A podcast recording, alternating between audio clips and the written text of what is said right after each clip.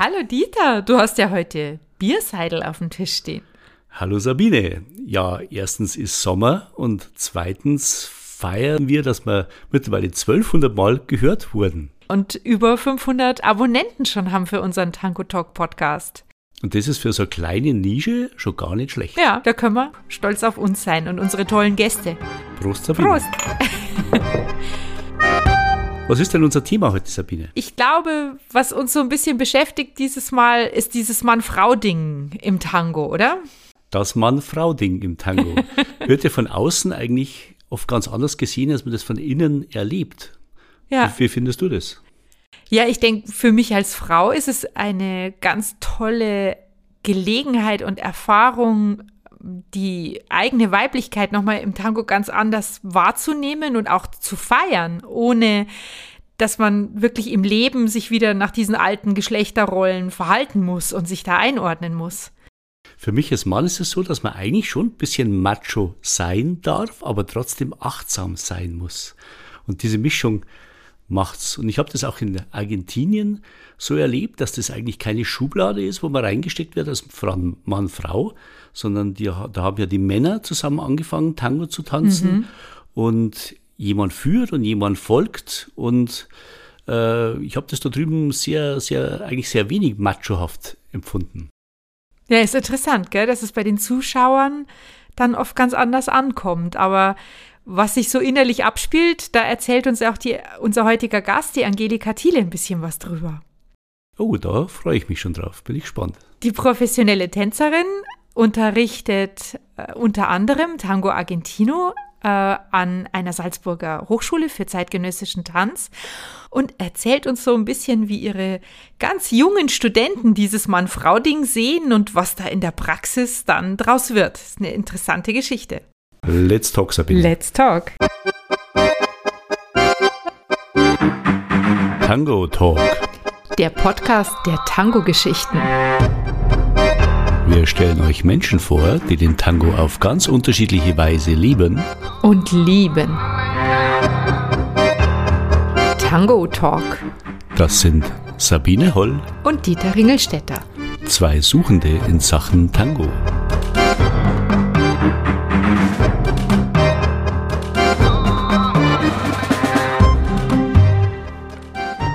Unser allererster Podcast-Gesprächspartner, der Wolfgang Spitzauer, hat uns auf die Spur gebracht äh, zu Angelika Thiele, der Strahlefrau, wie er sie bezeichnet hat. Und heute strahlt sie für uns. Wir freuen uns sehr, dass sie da ist bei Tango Talk. Hallo Angelika. Hallo, ich freue mich auch sehr. Du bist professionelle Tänzerin, bist Yogalehrerin, machst Shiatsu, also Körperarbeit ist so ein roter Faden, der sich durch dein Leben zieht. Wie bist du zu diesem Leitmotiv gekommen? Womit hat deine Reise begonnen? Begonnen hat das Ganze eigentlich mit einer Musical-Vorstellung von Cats in Wien, äh, wohin mich meine Mama mitgenommen hat. Ähm, da war ich zehn oder so und da war irgendwie klar, also es wurde dann nie Musical. Ich habe nie Musical, ein bisschen schon am Theater dann gemacht, aber ich war so, der, ich möchte tanzen. Das hat dich so entzündet, dass du gleich gedacht hast, das will ich beruflich machen. Ja, das war irgendwie klar. Ich habe es nicht aussprechen können, es war mir auch nicht, also im Kopf jetzt klar, aber es war mir klar im, im Körper. Es war mir, ich habe das so, das hat mich so mitgenommen, ich habe es körperlich gespürt, so mit Zehen und ich habe gedacht, wow, das, das möchte ich machen, das genau möchte ich machen. Bist dann aus der bayerischen Provinz auch mutig in die große weite Welt aufgebrochen und hast erst mal ein paar Jahre in New York deine Ausbildung gemacht, gleich direkt. Genau, genau. Ich habe dann das Glück gehabt, ein Stipendium zu bekommen für ein Sommerprogramm in New York mhm. und habe dann eine Ausbildung, also eine ähm, Aufnahmeprüfung für eine Schule dort gemacht während dieser Sommerzeit. Es waren eigentlich nur, es war nur geplant, dass ich dann nur sechs Wochen bin und habe dann diese, diesen Platz bekommen in der Ausbildung und habe dann gedacht, wow, jetzt ist so ein Riesentraum, das war auch in meinem Kopf so, wow, du machst Tanzausbildung in New York. Und dann habe ich irgendwie alles Geld zusammengekratzt, Stipendien, meine Eltern haben mich noch unterstützt ähm, und war dann letztendlich dreieinhalb Jahre in New York und habe an verschiedenen Ausbildungsstätten so meine, meine Lehrer mir gesucht, was eigentlich im Nachhinein vielleicht auch nicht so schlau war, weil ich jetzt keinen Masterabschluss habe von da, von aus dieser Zeit, aber, aber es war, glaube ich, künstlerisch für mich am besten so mhm. und eine tolle Zeit, ja. Und dann bist du vor über zehn Jahren auf den Tango gestoßen. Das kann ich mir vorstellen, für dich als Tänzerin fiel das natürlich auf recht fruchtbaren Boden, aber erzähl mir mal, wie es dazu kam. Ähm, ja, da war ich tatsächlich an einem Theater in dem Moment in Freiburg engagiert und eine Kollegin und sehr gute Freundin inzwischen, mm, die hat damals schon zehn Jahre oder so getanzt und äh, wollte gern führen lernen. Und ähm, hat dann gesagt, ähm, machen wir einfach einen Kurs zusammen, oder? Du, du fängst an Folgen und, und dann haben wir einen, Anfängerkurs gemeinsam gemacht. Nachdem ich mit ihr bereits auf einer Milonga war, hat mich gleich jemand aufgefordert, der dann nur mit mir ein paar ganz sanfte Schritte gegangen ist und das war total schön. Also ich fand, war fasziniert von dem, was passiert zwischen den Menschen. So. Also diese, von dieser Begegnung, von dieser Zartheit, von diesem feinen, das, du siehst ja so viel beim Zuschauen einfach nur so, was passiert da zwischen den Menschen. Und dann natürlich alle in einem Raum machen das Gleiche und irgendwie hat es mich verzaubert.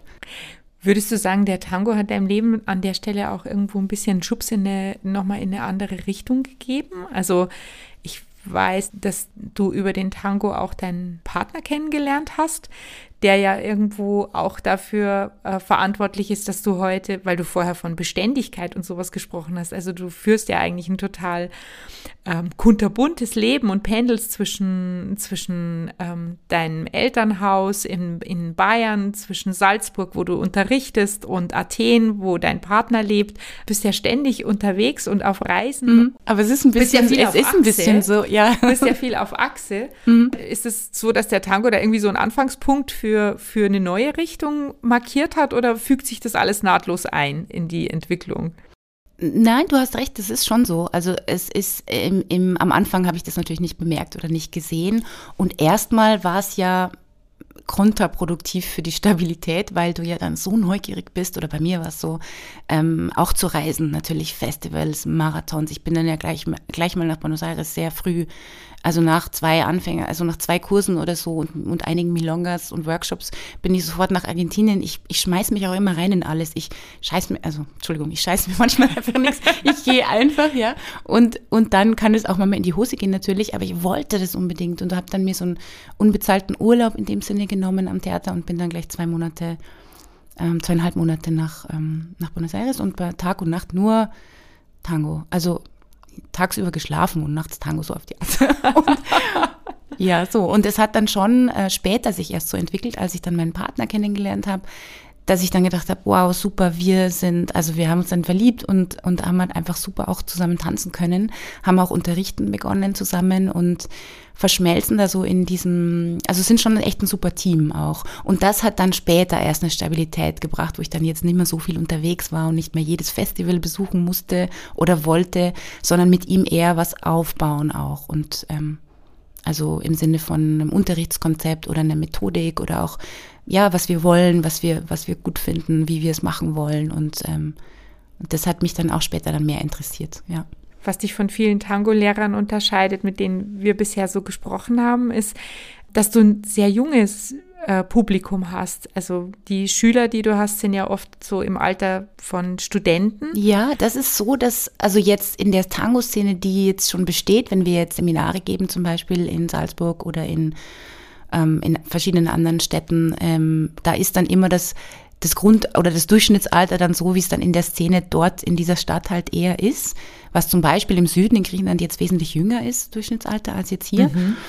Die jungen Leute, die wir bis jetzt unterrichten durften, sind jetzt sehr, also sind jetzt nicht so oft in den lokalen Tanzszenen zu finden. Da würden wir uns wünschen, es gäbe noch mehr, die dazu kommen und haben tatsächlich schon überlegt, ob man jetzt an die Unis geht, ob man, wie man das noch schaffen könnte, dass man jetzt mehr junge, junge Leute begeistert.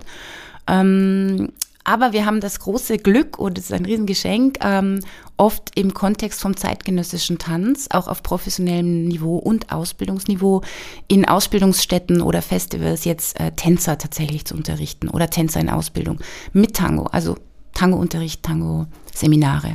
Das ist toll. Also dann auch zu sehen, wie die damit umgehen, ist spannend. Also war toll. Ja, du hast erzählt, dass du beobachtet hast, dass die jungen Leute, die eine professionelle Tanzausbildung machen, auch äh, in ihren Rollenbildern ein bisschen anders unterwegs sind. Kannst du das nochmal irgendwie auf den Punkt bringen, wie du das empfindest, wenn du mit denen arbeitest? Ja, also es war wirklich faszinierend. Ähm, die sind noch sehr jung, ne? Das sind zweites Jahr Ausbildungsstudenten gewesen im SID in Salzburg. Ich denke, die sind so gegen um die 20 vielleicht oder so. Und alle in dieser Gruppe waren da gab es überhaupt keine Frage, ob Rollen gewechselt werden oder nicht. Das haben wir natürlich auch so eingeführt, so im, als Idee, dass man jetzt da ständig wechselt auch und ständig beide Seiten kennt. Die Männer in dieser Gruppe oder die Jungs, sage ich jetzt mal, haben unheimlich weiche äh, Qualität im Körper, aber auch im, in der Fähigkeit zuzuhören, äh, zu warten und so. Also da war, das war überhaupt, es war sehr verschmolzen einfach. Die, die Mädels haben wahnsinnige Stärke im Entscheidung treffen, Klarheit äh, zu zeigen im Körper, aber auch jetzt einfach ähm, als, als Menschen, glaube ich. Ich weiß, es ist sicherlich einfach auch eine andere Generation auf jeden Fall.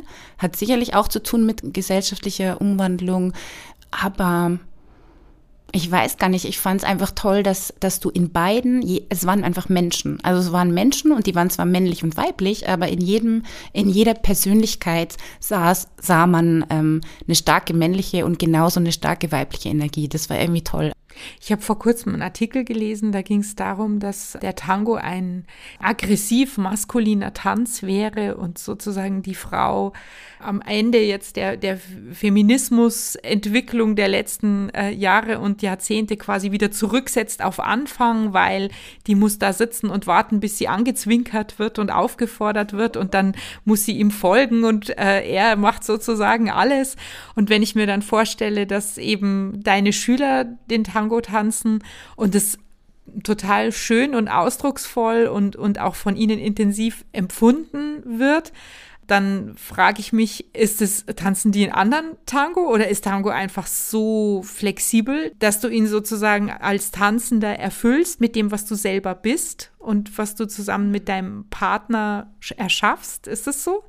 Ja, ich denke, das ist sehr, das ist, das ist sehr treffend, wie du das gesagt hast. Ich glaube, was mir total wichtig ist, selber als Mensch, aber auch zu vermitteln, ist, versuchen, nicht in, in, in so Schubladen zu denken. Also das gilt für den Tango, das gilt fürs Leben, das gilt für viele andere Dinge, aber ähm, klar, es gibt auf der einen Seite gibt es den Faktor Tradition, ja, wo man sagt, das ist eine Geschichte, das ist eine Tradition, da gibt es bestimmte Bilder dazu, da gibt es bestimmte Vorstellungen davon.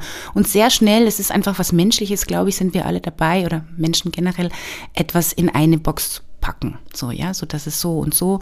Und ähm, ich mag das nicht, weil oder ich mag das, weil so. Und ich glaube, was das Schöne am Tango ist, ist, dass wir so viele verschiedene Möglichkeiten Entwicklungsphasen haben von diesem Tanz, dass es so viel gibt und dass es das, das Schöne oder das, was ich bewahren oder das, was ich wichtig finde, dass man dass man alles sieht, dass man sagt, es gibt das und das und das und das und es ist jetzt nicht nur so oder so, ähm, und das ist richtig und das ist falsch. Das ist das Tolle, dass wir eine Gemeinschaft bilden, die das wachsen lässt und die das weiterentwickeln lässt. Weil ich meine, es wäre ja schade, wenn man da stehen, also man, es muss ja weiter sich entwickeln, es muss ja alles sich in Bewegung bleiben. Und damit meine ich nicht, dass man nicht die Tradition auch behält und auch immer wieder mitnimmt und auch und weiß, was man, was, was damals war und wie es damals war und wer das so und so gemacht hat und so. Das finde ich toll in allen, ja. Ähm, und jetzt weiß ich gar nicht mehr, was du am Anfang gefragt hast. ich rede auch ein bisschen lange. Ich glaube, die, die Frage war, ob denn jetzt Tango tatsächlich ein, ein, Tanz ist, der sozusagen die Feminismusdebatte irgendwie auf Anfang zurückdreht und ah, die ja. Frau wieder in der, in der Weibchenrolle festhalten will oder dahin zurückführen will, wo sie passiv abhängig ist von dem, was mhm. der Führende mhm. macht und ob er sie überhaupt auffordert und mhm. anblinzelt. Mhm. Wie junge Menschen, die dieses Rollenverständnis einfach total hinter sich gelassen haben mhm. und die auch wechseln können zwischen weiblicher und männlicher Rolle, was die dann mit einem Tango anfangen können, der ja angeblich so männlich aggressiv ja. dominiert ist, mhm. ob die den einfach durch das, was sie mitbringen, mit was ganz anderem erfüllen, ja, und, mhm. und rausführen aus diesem Geschlechterklischee, mhm. ob die einen anderen Tango tanzen oder ob die letztlich vielleicht den Tango auch weiterentwickeln zu einer gleichberechtigteren ja. Rollenverteilung. Ja. Da, das glaube ich sehr. Also ich glaube, dass jetzt jetzt äh, es kein anderer Tango ist oder so, den sie tanzen. Ich glaube, dass es freier ist oder befreiter ist von bestimmten Vorstellungen oder von bestimmten äh, Klischees jetzt was Geschlechterrollen angeht, vielleicht oder Klischees oder oder mh, mm, Glauben an bestimmte Dinge oder eine Vorstellung von bestimmten Dingen. Ich denke, ähm, es ist immer ein bisschen gefährlich, wenn man dann so Artikel, also jetzt, wenn es sowas in den Medien dann ist, na so und so ist die das Hans und die Frau, die dann warten muss, bis sie angeblinzelt wird, ist es so, dann geht's mir ganz, da läuft's mir ganz kalt die Bugel runter. Ähm, also ich sag immer den, den Frauen am Unter, oder wenn ich jetzt Schülerinnen habe oder so, also den, den Ladies, dass es immer wichtig ist, dass sie auch entscheiden können. Also wenn es jetzt erstmal ums Auffordern geht. Ich meine, warum soll ich als Frau jetzt nicht jemanden anschauen länger, wenn ich jetzt mir den aussuche zum Tanzen. Ich schaue ja auch, wenn ich gern mag. Ja, oder wenn ich toll finde oder wenn ich jetzt interessant finde oder so äh, vom Tanz, vom Bewegen her und denke so, wow, okay, ich, ich stelle mich jetzt darüber und dann ich schau mal und so. Natürlich kriege ich auch Körbe manchmal, ja. Ich meine, ich gehe auch auf Milongas, äh, wo ich dann auch niemanden kenne manchmal und so. Und natürlich, äh, manchmal klappt es nicht, aber das ist doch super wichtig, dass wir gleich uns aussuchen können, was wir wollen. Also, und es ist auch immer so, wer sagt denn, dass das so ist? Ich meine, wir sind alle lernfähig, also was heißt jetzt, das hört sich ein bisschen komisch an vielleicht jetzt, aber egal wie alt man ist, man ist doch lernfähig zu sagen so, oh, ich muss mich doch nicht in, in was ergeben, was ich nicht gut finde. Und es ist die Frage, was man gut findet. Ne? Also vielleicht mag man das auch so, ich warte und ich, vielleicht fühlt man sich wohl damit. Es ist auch jedem überlassen. Das wollte ich ne? gerade so. sagen. Es gibt ja auch ganz viele Frauen, die sagen, mhm. sie, ihnen gefällt der Tango gerade deswegen, weil sie aus dieser emanzipierten Frauenrolle mal raustreten, sich fallen ja. lassen können und, ja. und, mal ganz Frau sein können oder ja. sich sehr weiblich fühlen können, wenn sie sich dem Führenden mhm. da anvertrauen. Ne? Ja, ja. Aber da ist ja die Frage, ähm, ist nicht emanzip eine emanzipierte Art ähm, auch ähm, vollkommen Frau sein? Kann sich das nicht vereinen? Kann, sie, kann das nicht gleichzeitig existieren? Ich habe manchmal das Gefühl, das ist fast schon so ein bisschen so ein Tabu. Ja, also so die, die moderne Frau, die ist berufstätig, die kriegt auch irgendwie die Kinder noch super unter einen Hut, die ist irgendwie, die sieht fantastisch aus, ist noch kulturell interessiert und macht was weiß ich, macht alles. Und ähm, jetzt mal nur irgendwie sich weiblich zu fühlen und auch zu sagen, ich, ich gestatte dem Führenden die Initiative zu übernehmen und ich vertraue mich dem an und ich mache jetzt mal gar nichts und lass mich überraschen, was der mit mir vorhat. Ähm, das ist ja, es kann eine wunderschöne weibliche Erfahrung sein, aber wenn man so drüber spricht, dann höre ich im Hinterkopf schon die, die sagen, ja, also äh, es hat nichts mit Emanzipation zu tun und was ist hier mit Gleichberechtigung und ähm, also es ist, glaube ich, einfach eine unpopuläre Sichtweise auf, auf äh, unsere Rolle als Frau. Aber gerade deswegen, glaube ich, genießen es so viele im Tango. Das denke ich auch, ja. Es ja, ist, weil sie es sonst nicht ausleben können. Ja, ja. Aber es ist auch, da gibt es dann auch wieder, denke ich, viele Facetten innerhalb des Tanzes. Also was mich jetzt zum Beispiel immer am Tango, am Tango interessiert hat, war einfach auch die, die Verschmelzung in, dem, in der Begegnung, die gar nicht so viel zu tun hatte mit diesem Ding von Mann, Frau. Ja, mhm. also, aber trotzdem habe ich mich unheimlich, also mich als Frau total gespürt so. Aber es war nicht in meinem Kopf, ja, es war was, was im Körper da war oder so. Und ähm, und mich hat immer der, die Bewe also dieser, dieser Code miteinander, diese Sprache miteinander interessiert, im Körper, in der Bewegung, in der mhm. Verbindung. Mhm. Und nicht so sehr, oh, ne, das Soziale außenrum. Und ähm, das war mir immer dann irgendwie auch zu anstrengend in dem Sinne von, ja, das war, es ging mir eben die Sache immer.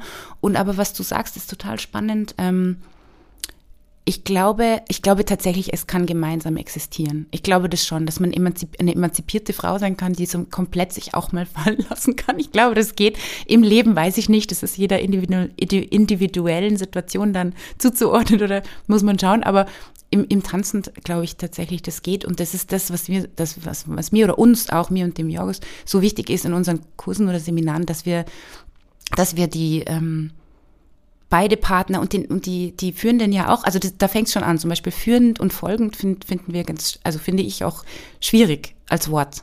Also mhm. sehr schwierig. Und ähm, ich möchte das immer nicht verwenden und auch im Englischen Leading, Following, also ich weiß nicht, also irgendwie, das, das, das, das fördert, finde ich sehr, diese Box auch von, oh ja, ich, aber ich, also speziell, wenn es, wenn Leute es gibt, die tanzen beginnen und dann so, ich, nein, ich, ich folge nur ich folge nur, das sagt dir schon was. Also es ist so mhm. klar und ich, du kannst dich fallen lassen, du, ist, jemand schlägt was vor, ja, also mein Partner schlägt eine Bewegung vor und ich gehe, ich, ich tune mich ein, ich gehe mit, ah, ich spüre es, mhm, und ich, und wir haben bestimmtes Wissen an Körpertechnik sozusagen oder Code ähm, in der Struktur vom Tango, zu wissen, was jetzt passieren kann.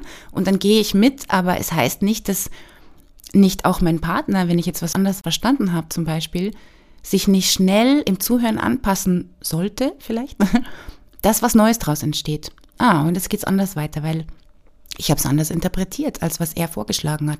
Das wären zum Beispiel zwei Worte vielleicht. Aber wir haben immer noch nicht die perfekten Worte gefunden. Deswegen okay, da wollte ich jetzt gerade fragen, wie, wie nennt ihr das dann, wenn ihr es euren Studenten vermittelt? Manchmal sagen wir,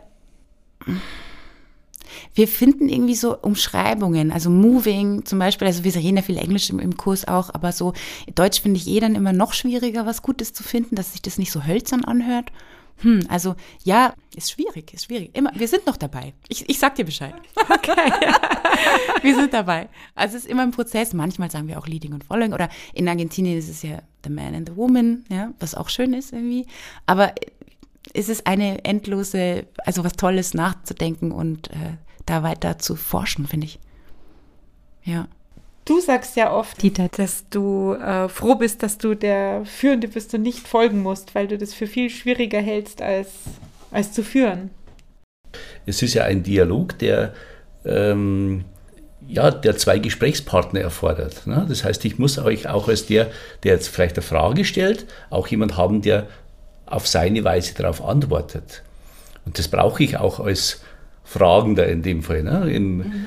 äh, in diesem Dialog. Und äh, ich brauche die Präsenz des anderen. Also das hat jetzt für mich als Mann auch nicht irgendwas zu tun, dass das jetzt das Weibchen ist, sondern das ist einfach ein Gesprächspartner, ein nonverbaler Gesprächspartner. Und je intensiver und je aufmerksamer dieses Gespräch ist, umso intensiver ist das Ganze auch. Ne? Also es hat nichts mit oben und unten und einer schafft an und einer tut nur das, was der andere will, zu tun, sondern es ist einfach aus meiner Sicht ein, ein wirklich ein Dialog. Ja, da, da würde mich jetzt kurz interessieren, Entschuldigung, dass ich mich so unterbreche, was du mit Weibchen meinst. Weil du hast gesagt, ich möchte nicht so ein Weibchen. Was ist das jetzt genau in der ja, Definition? Ja, Weibchen in dem Sinn von dieser maskuline Führer und dann eine Frau, die ihm nur folgt, also das, äh, die nur das ausführt, was er jetzt will sondern es ist ein, es ist ein Dialog. Ich schlage was vor, wie du gesagt hast, es ist eigentlich ein Vorschlagender mhm. und die andere Person macht was draus. Ne? Das mhm. ist so,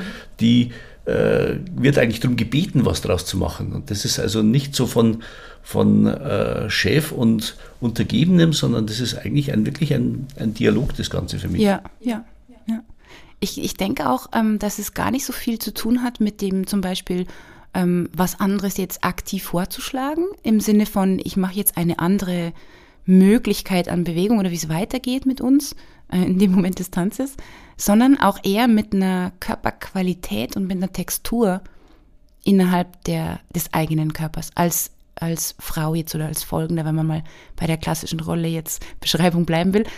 Und das hat zu tun mit, wie ich einen Schritt mache zum Beispiel, wie ich geerdet bin, meine Achse jedes Mal zu behaupten oder zu greifen, trotzdem in dieser ganz feinen Verbindung mit meinem Partner zu sein, im, im Hören, im, im Spüren, aber trotzdem immer meine Erde, meine Achse nehmen. Also ich sehe das immer so ein bisschen als jeder Schritt ist ein Statement und trotzdem bin ich tief verbunden mit dem Gegenüber. Aber ich bin nie im Warten, ich bin nie im abhängig sein im Sinn von, ich habe nicht komplett meine eigene Achse.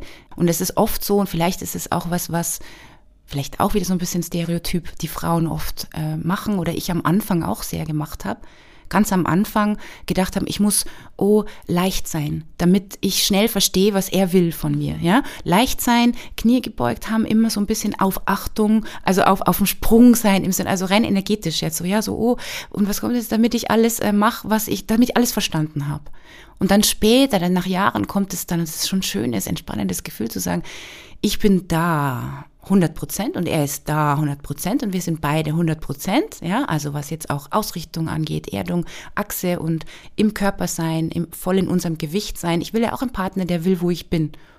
Also ja, wo ich stehe und da ist mein Körper und der, der, da soll ja irgendwie was dran sein, ja, so. Wisst ihr, was ich meine? Also so dieses Federleicht machen, das ist, glaube ich, oder? Was meinst du?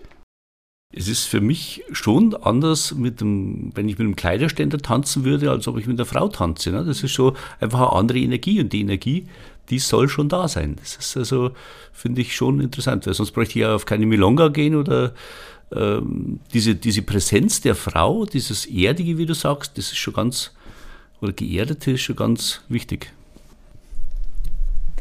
Ja, lustig, dass du das sagst mit dem Leichtsein. das ist nämlich tatsächlich irgendwie was, was, was ich total oft im, im Kopf habe, wo ich mir denke, ich bin viel zu schwerfällig. Und ähm, ich möchte so, ich möchte gern so eine Feder sein, die man nur anpusten muss und dann dreht sie sich schon und dann weiß ich schon, in welche Richtung es geht. Das ist ein toller Punkt, das muss ich mir mal muss ich mal ausprobieren. Ja. Also ich meine jetzt nicht zum Beispiel, ne, Gewicht auf den Partner zu haben natürlich. Nee, nee, schon aber klar, schon aber also einfach wirklich, zu sagen, ja, auf sein volles, seine eigene, sein eigenes Volumen da haben zu dürfen, im Boden und mit dem Partner, ja. Das ist. Ich habe schon viel Volumen. Also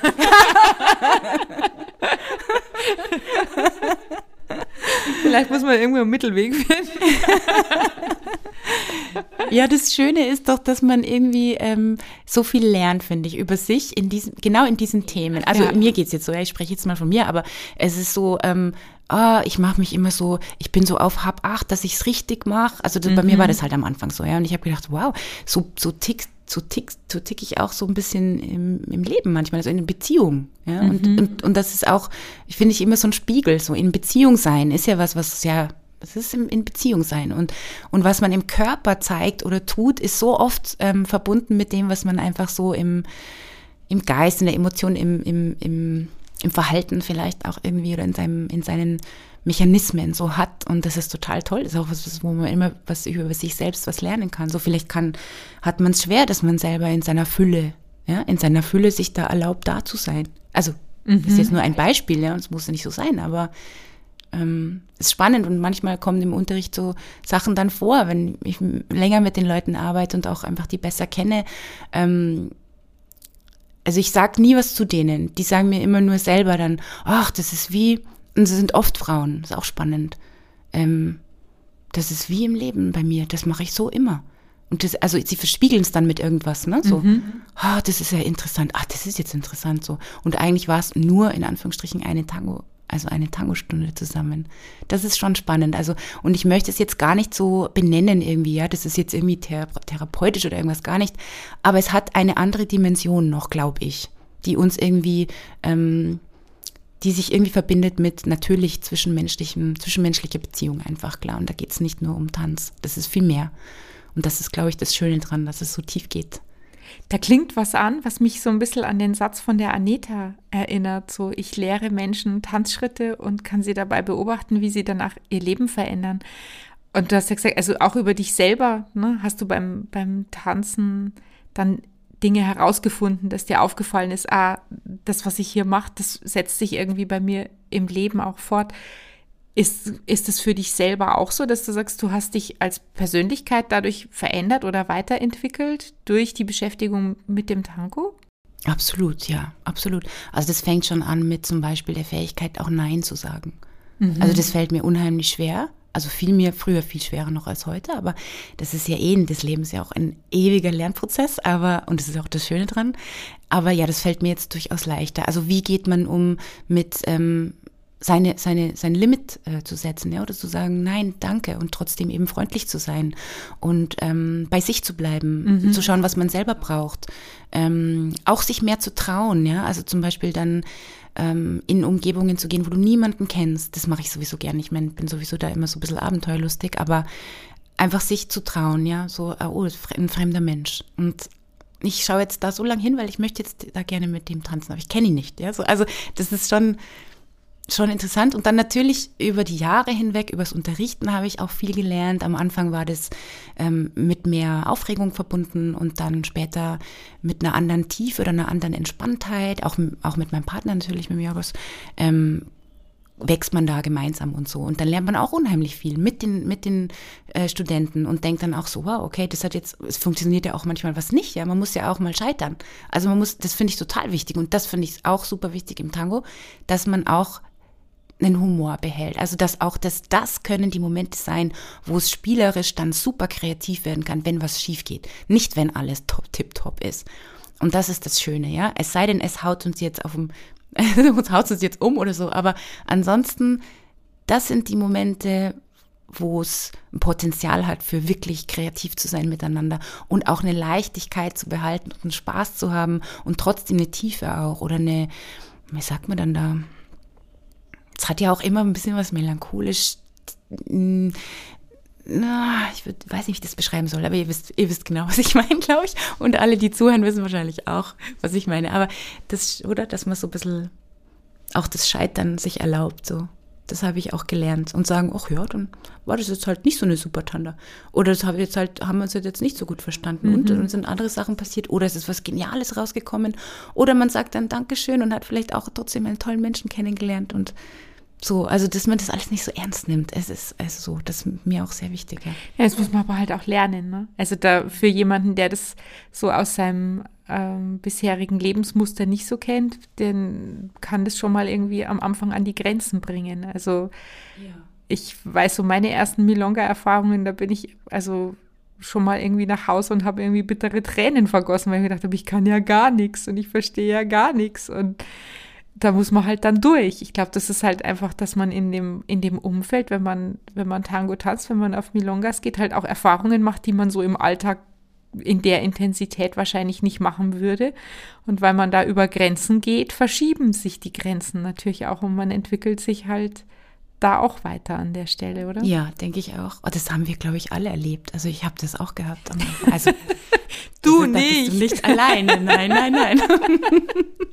doch, doch, ich bin da auch schon gedacht, jetzt höre ich auf. Nein.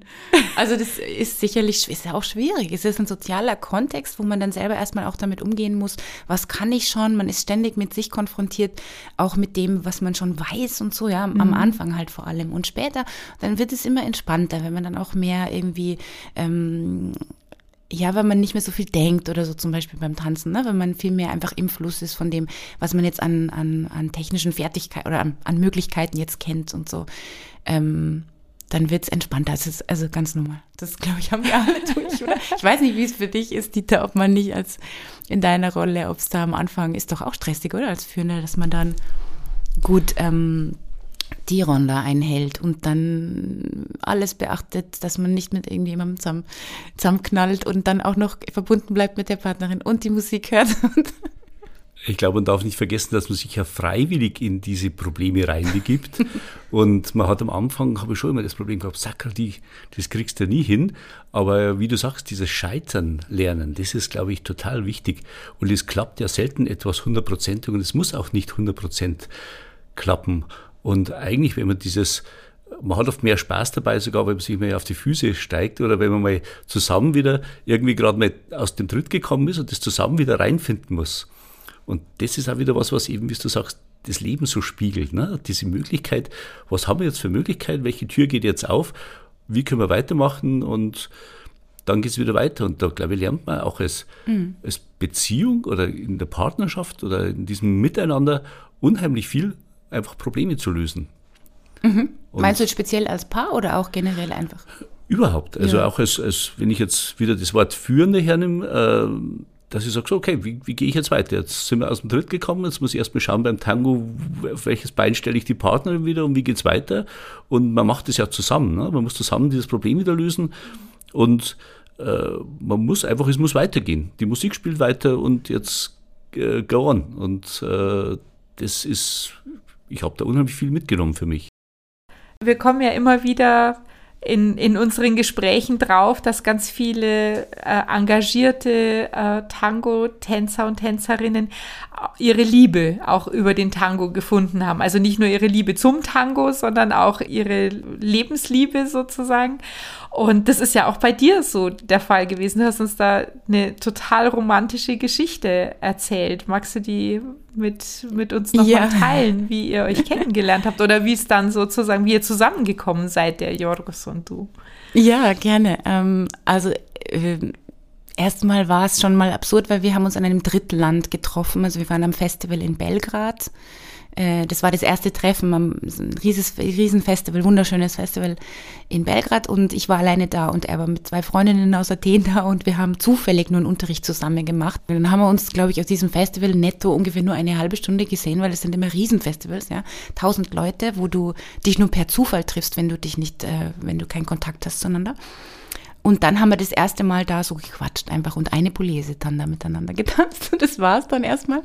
Und haben uns dann äh, Monate später wiedergefunden, dann auf Facebook, glaube ich, und eben dann verabredet für ein Intensivseminar mit Gustavo Navera und Giselle Ann in Basel eine Woche lang und es ging um Embrace. Also es waren 20 Stunden Embrace. Es war wirklich, also verschiedene Themen natürlich in Kombination mit Embrace und ähm, sehr intensiv und super schön und war total spannend und wir haben da uns ganz viel unterhalten und, also um es jetzt ein bisschen abzukürzen, wir haben am letzten Abend eine Milonga gehabt, ähm, ein bisschen außerhalb von Basel. Ähm, weiß gar nicht mehr genau wo. Auf jeden Fall gab es keine Busse mehr und nichts. Es war Vollmond und wir haben da schon, das war der erste Abend, wo wir gedacht haben, und ich hatte nie vor, einen Tango-Tänzer zu mögen. Ich habe immer gedacht, das ist nur anstrengend, das ist nur anstrengend. Nein, da gibt's nur Chaos. Nein, nein, nein. Niemanden, niemanden privat, der auch Tango tanzt. Oh Gott, nein. So. Das war immer mein Plan, ja. Und dann, oft wie es im Leben so ist, kommt es halt dann doch anders.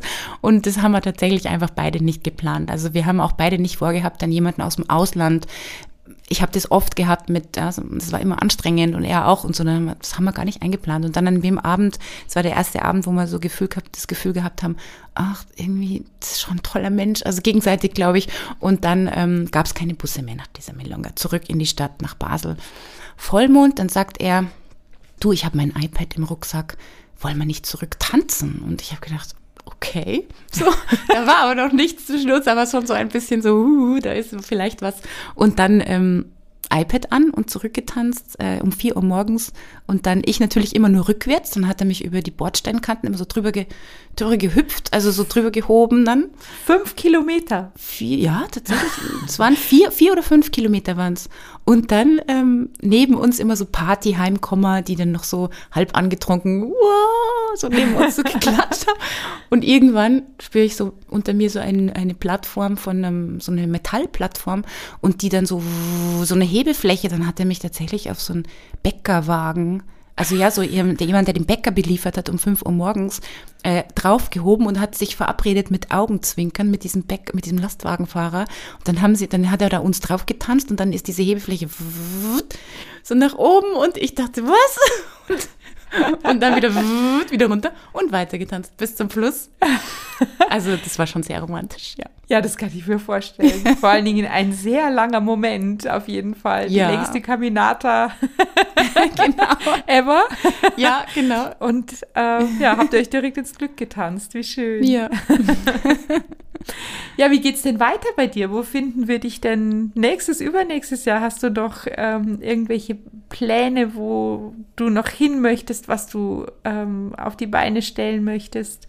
Ja, erstmal ist natürlich schön, dass es jetzt wieder losgeht und dass man erst überhaupt sich mal wieder treffen kann und auch mal wieder unterrichten und Milongas und sowieso das soziale Leben wieder ein bisschen losgeht. Ich hoffe, das bleibt erstmal so.